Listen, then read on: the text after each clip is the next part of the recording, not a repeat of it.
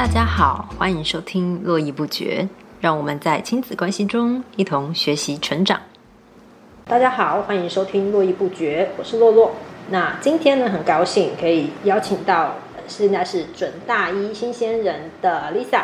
啊，Lisa 跟大家打招呼吧。Hello，大家好，我是 Alisa。啊，Lisa 今天要来跟我们分享的是她在高中就是多元选修课程的经验，还有参加营队的一些故事分享。现在高中的多元选修嗯是有各种不同的选修课，因为对以往来讲，可能对于呃大家的经验就是我们在国中端啊，就是我国音数字社，嗯我都会上这些课。国中是没有多元选修的，对，可是高中的多元选修是什么样的东西？什么样的东西？嗯。呃，我要讲具，就是具体的，是，比如说多元选修是包含很多的多元选修的课程嘛，譬如说很多不同的老师他会开多元选修的课程，然后你要修满那个学分嘛。对，那假设今天是一个国中刚毕业的人，可能小高一，他根本搞不清楚，那你会怎么跟他？你会给他，你会怎么跟他解解释，就是这个东西跟国中的差别到底在哪里？其实我觉得多元选修大部分的高中生都是看名称去选课的，就是高一啦，因为像像比如说。我我那时候高一的时候没有多元选修课，因为我那时候是形象大使，然后形象大使是挂多元选修的名义。先问一个问题，就是所谓的多元选修，譬如说像国中，这我的课表都是被安排好的。嗯嗯嗯，的，我每天要上？可是多元选修是我有一个时时段嘛，比如说有啊有啊有某，比如说可能每个礼拜三的早上，它就是多元选修课，然后大家去上课去跑班，这对样是对对对对这样讲吗？对，就是你的时段就固定，然后然后学校会就是会有老师开课，然后你就去选，然后大部分的高中生都是看，就是高一生都会先看那个课程名称，还有课程介绍，然后就看觉得自己觉得哪一个有趣就去选，可是等到高二就是。在学校比较熟，然后会开始看老师是谁。老师很重要，好不好？名称只是你知道，其次，就是上大学以后你会知道。对对对，就是会看老师是谁。然后，而且我觉得多元学校有特别的地方是，可能像我们数学老师，他开了多元学校课程是跟数学完全没有关系，他是开那个什么刺透生命的真相。然后，然后就是他就是我们，他就是会一个很像。会让有点那种灵修的那种概念，嗯然后就是我们每因为我有修他的课，那个课真的超舒服的，就是 超舒服，怎样？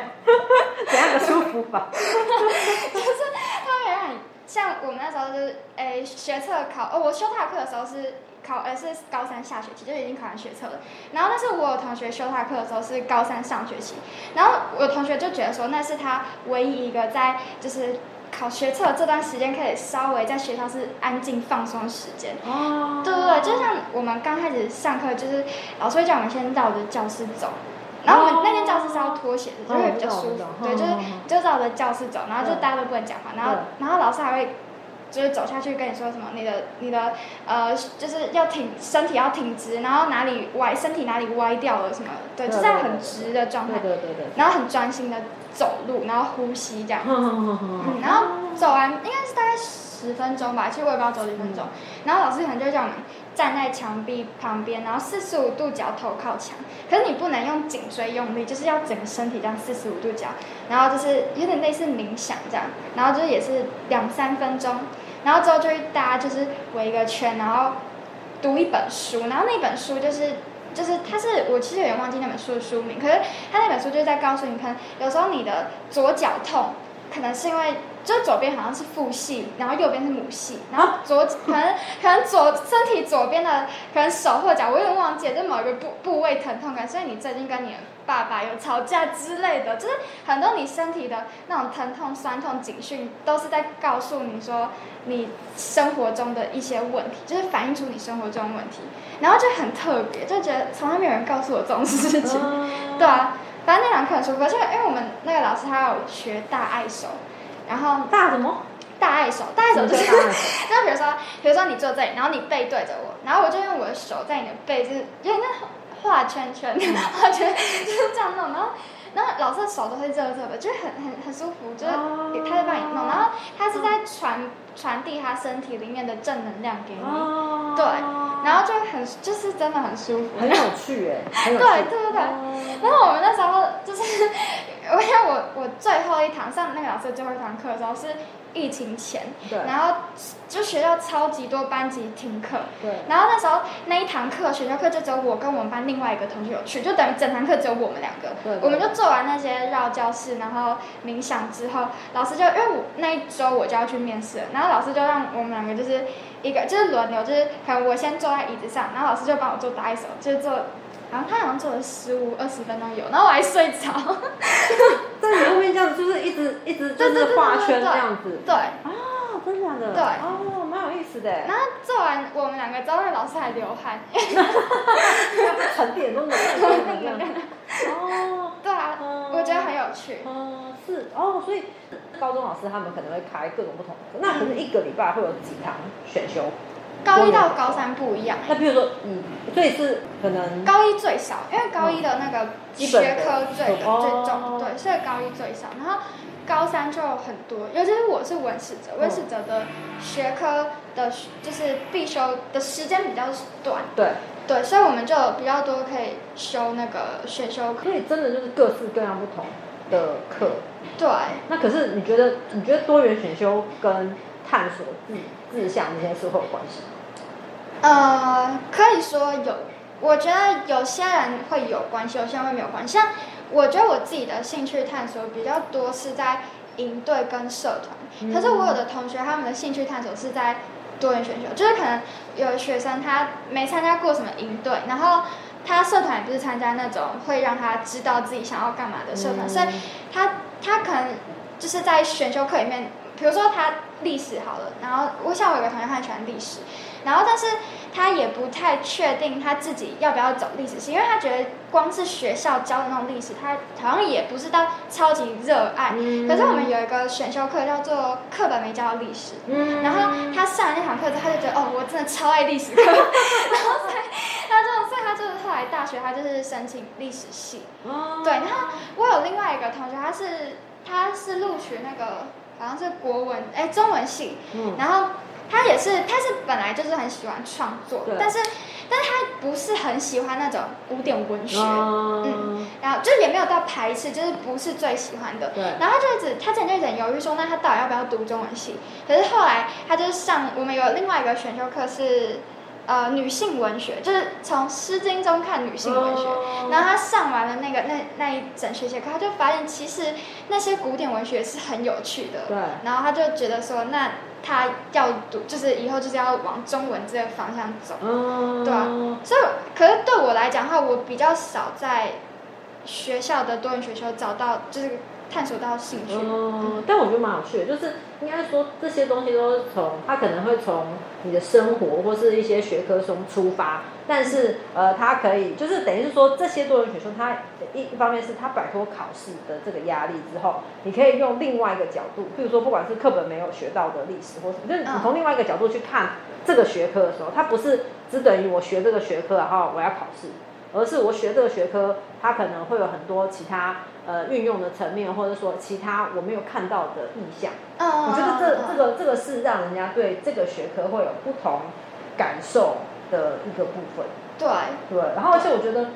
就是多元选修还有一个点就是在于说，呃，你其实其实很多的课是它让你去发现，哎，原来我面对这个东西的时候，我会有这个这个想法，或者说，哎，原来我会觉得这是很好玩。嗯嗯嗯，对，我觉得是好像比较像是就是让你去做一个不同的体验跟对尝试，对对对。只是我觉得可能是因为你已经有很多就是各式各样的，比如说你你有参加，因为你有社团，然后你也有参加营队，所以你在其他方面其实你也有你也有很多的这个薪资的来源或者刺激，所以你在那方面就是你感觉就是你感觉到就是探索更多的自我，可以这样讲。嗯，对，而且可是我觉得，就是虽然说学校那些选修课不会让我觉得说我以后就是要往这边走，但是我觉得那些选修课就是可以更增加我接触一些知识的那种触角，哦就是等于说我的触角可以被伸更更广更远。像表演艺术，就是我从来没有接触过，是完全就是学校然后才才接触。然后因为我们表演艺术有个老师有出一个作业，就是要去看舞台剧。对。然后他我也从来没有看过舞台剧，就是有那个作业之后，然后才就是才知道说，哦，这真的是一个很有趣的东西。然后就还会跟同学约说，哎，我们暑假要不要？再找看台北有没有什么好看的舞台剧，然后一起去看。对对对对。对啊对啊。对，我觉得像你一样，就是接触不同的世界。像以前我们大学的时候，我们上那个中国戏曲，嗯然后就会规定我们要去看一部就是京剧。嗯。我们平常其实根本根本就不会看，不会特别去买看。现在看京剧的人非常的少，可是老师就规定有这个作业，所以我们就去看。你去现场看才知道，哦，原来这个这些传统的戏剧在现场看是长这个样子。哦，对，我觉得确实这个跟多元选修的概念是一样，就是它让你生活的触角往旁边长。就即便这我非常爱这个东西，但是我至少知道这个东西是这样。但也许有些人就就接触之后我就喜欢上。嗯，对，我觉得这这个还不错。而且我觉得，我觉得除了那个多元选修以外，就我们连正规的课程的作业都很有趣。你怎么说？就是像我们那个地理课，那好像是地理探究，地理就是探究课，地理探究、历史探究、公民探究，这也是一零八课刚刚那个。然后我们地理探究的作业就是老师，因为我们那一整学期老师都在介绍东南亚移工，然后就是可能讲一下他们的困境啊，然后一些失联移工的状况，反正就是跟移工相关的所有事情这样。你说跟你说跟东南亚移工，你说东南亚移工还有一些什么？什么？失联失联？移工，就是就是很多人会说逃跑外劳，可是那是我们就是就老师就介绍移工的各种困境，然后跟移工相关的的所有事情这样。然后我们在学期末的时候，就老师就有带我们去那个后站，桃园后站那边，因为那边不是就是小东南亚，对对对。然后就有一些闯关任务，然后要直接当地就是实地去跟那边的义工互动，互动，对对对。然后就觉得那那一门课很有趣，然后因为我们结束完那个。小活动的时候，老师就让我们自由活动，然后，然后我们就我跟我朋友就去一家，诶，好像是越南的一个老板娘开的小吃店，然后他的那个小吃店就是应该没有什么台湾人会进去吃，所以那时候我们那时候我们是学生，然后我们进去的时候，那个老板娘就很好奇我们到底我们怎么会进去，然后就跟他聊天呐，然后就很好玩，然后他也招待我们吃很多，就他自己做的面包，对，就这样有趣，就我们在那边还吃了一些根本。从来没有吃过那种东南亚的料理，真的吗？对，其实我已经忘记叫什么名字。我记得有个冰，然后是粉红色。对对对对对，他 们会吃这样。对，对，说什么红毛丹啊对对对，这就是我在台湾比较不爱吃。嗯，确实。然后就很有趣，而且我觉得上完那个，就我们那整门课结束之后要写个小小论文，